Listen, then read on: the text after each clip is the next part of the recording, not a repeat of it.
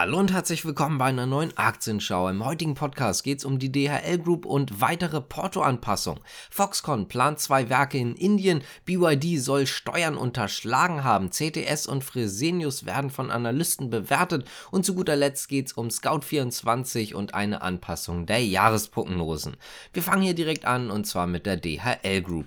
Denn die DHL Group bzw. die Deutsche Post möchte gerne das Porto auf Briefe erhöhen, allerdings ist es so, dass sie festgelegt werden und zwar von der Bundesnetzagentur. Die müssen das Ganze also genehmigen und die letzte Erhöhung wurde eigentlich festgelegt bis Ende 2024. Die Deutsche Post möchte das Porto allerdings vorzeitig erhöhen und zwar Anfang 2024. Damit sind sie jetzt aber fürs Erste nicht durchgekommen. Die Bundesnetzagentur hat das Ganze abgewiesen. Allerdings kann die Deutsche Post bzw. die DHL Group dagegen klagen. Also wir werden sehen, ob man damit durchkommt oder nicht. Es ist so, dass das Porto im Jahr 2012 noch bei 55 Cent lag, jetzt bei 85 Cent. Allerdings muss man auch sagen, und damit argumentiert die Deutsche Post unter anderem, dass die Beförderung auch extrem nachgelassen hat. 2017 zum Beispiel hatte man noch 12,9 Milliarden Sendungen und jetzt nur noch rund 10 Milliarden. Das ist Minus von 22 Prozent. Dadurch wird natürlich auch jede Sendung teurer, weil ihr kennt das, wenn man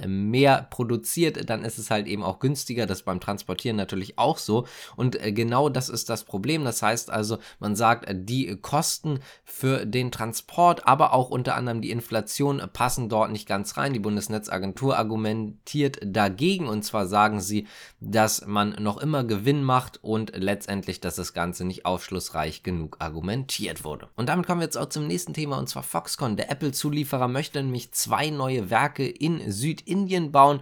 Genauer gesagt nicht einfach nur in Südindien, sondern im Staat Tamil Nadu. Dort sollen 500 Millionen US-Dollar investiert werden.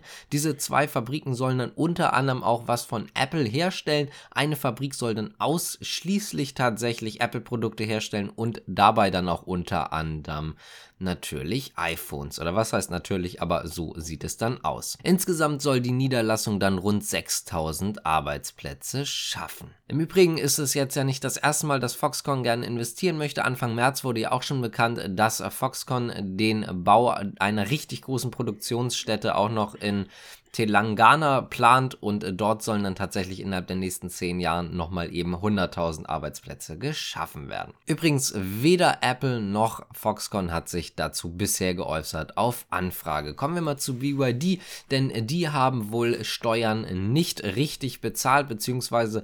unterschlagen. Allerdings wurden diese Steuern jetzt schon nachgezahlt. Insgesamt geht es hierbei um 730 Millionen Rupien, also 9 Millionen US-Dollar. Wie ich gerade schon erwähnt hatte, es ist erstmal erstmal nur ein Vorwurf, das heißt also, es soll so sein.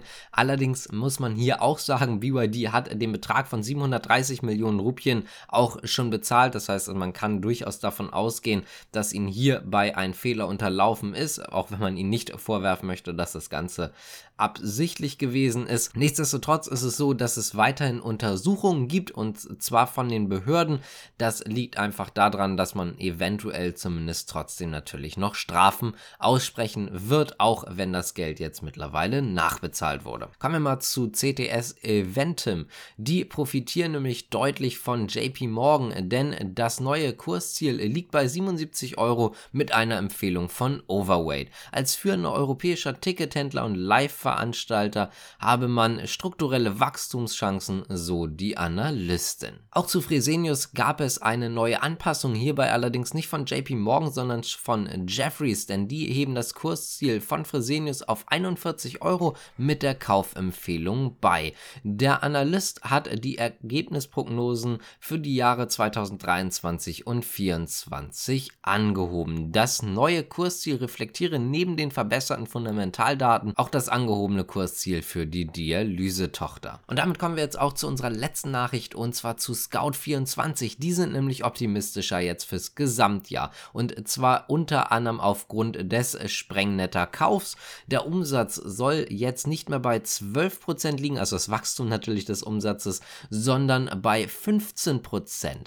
Der um Sonderfaktoren bereinigte operative Gewinn vor Zinsen, Steuern und Abschreibungen, also anders gesagt das bereinigte EBITDA, soll jetzt um 18 bis 19% zulegen. Bisher ist man davon ausgegangen, dass man rund 13% erreichen wird. Übrigens an der Börse kamen die Neuigkeiten recht gut an. Auch hier gibt es eine Analystenschätzung und zwar wieder von Jeffries. Die belassen nämlich das Kursziel auf 71 Euro mit einer Empfehlung von Buy. Das operative Ergebnis habe die Konsensschätzung um 11% übertroffen. Das ist doch durchaus positiv, gerade was die vorläufigen Quartalzahlen halt angeht. Allerdings muss man natürlich auch sagen, die vollständigen Zahlen kommen dann noch. Wenn euch das Ganze gefallen hat, dann könnt ihr gerne abonnieren, liken, kommentieren und die Glocke drücken natürlich. Vielen Dank fürs Zuschauen und auch Zuhören. Bis zum nächsten Mal. Ciao.